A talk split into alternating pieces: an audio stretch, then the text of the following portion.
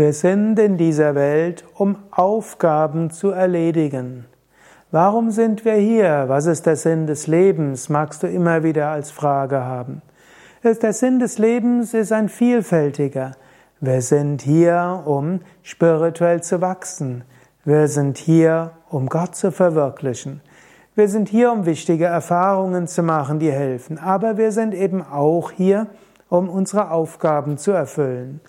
Und so ist öfter wichtig zu, zu fragen, was ist meine Aufgabe?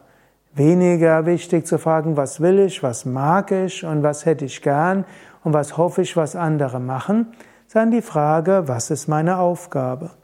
Natürlich, was du tief von innen her willst, was sich als der Ruf der Seele manifestiert, das ist oft auch deine Aufgabe. Aber du erkennst es auch an deinem Schicksal, an deinem Karma. Wenn du einem Menschen vorbeigehst, der auf der Straße liegt und sich krümmt, ist dir hoffentlich klar, was ist deine Aufgabe. Hilf dem Menschen, kümmere dich um ihn, sorge dafür, dass er medizinische Versorgung hat. Wenn dein Kind morgens Fieber hat, ist hoffentlich auch für dich klar, was ist deine Aufgabe.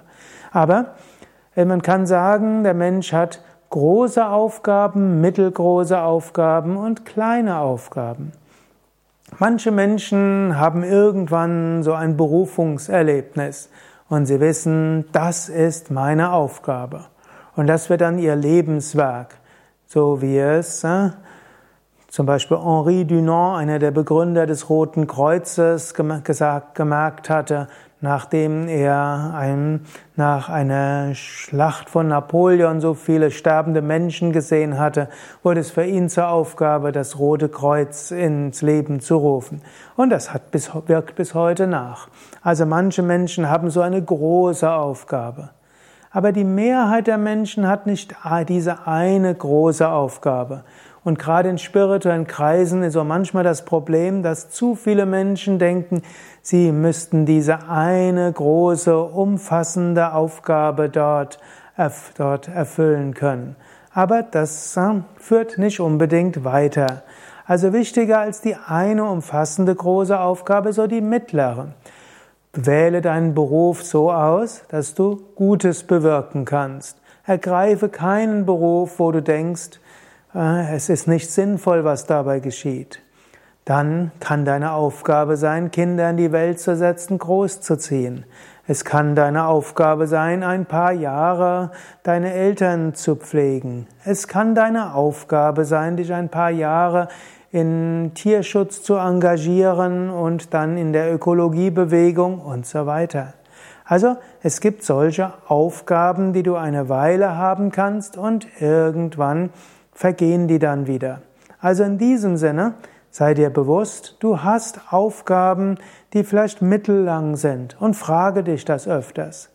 Gut, und dann gibt es die kleinen Aufgaben, die sich aus dem Kleinen ergeben. So wie ich dieses Beispiel genannt hatte, ein Mensch, der verunglückt ist auf der Straße oder dein Kind, das Fieber hat, oder du siehst jemanden, dem es irgendwo nicht so gut geht, aber du kannst ihm mindestens lächeln, du kannst ihm zuhören, du kannst etwas Freundliches tun.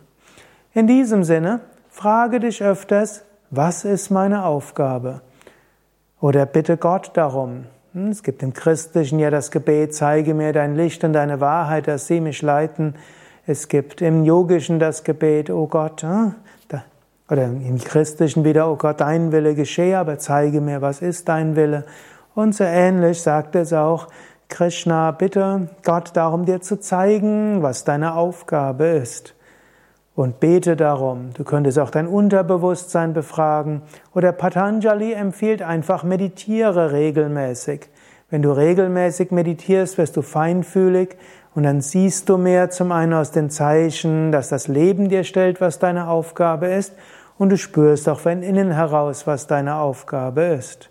Die Bhagavad Gita sagt übrigens auch noch, besser du erfüllst deine eigene Aufgabe schlecht, als du erfüllst die Aufgabe eines anderen gut.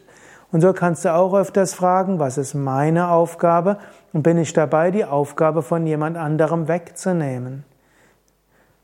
Vielleicht einiges, worüber du nachdenken kannst. Vielleicht magst du jetzt einen Moment überlegen, was ist meine große Aufgabe? Habe ich eine große Aufgabe, meine Lebensaufgabe?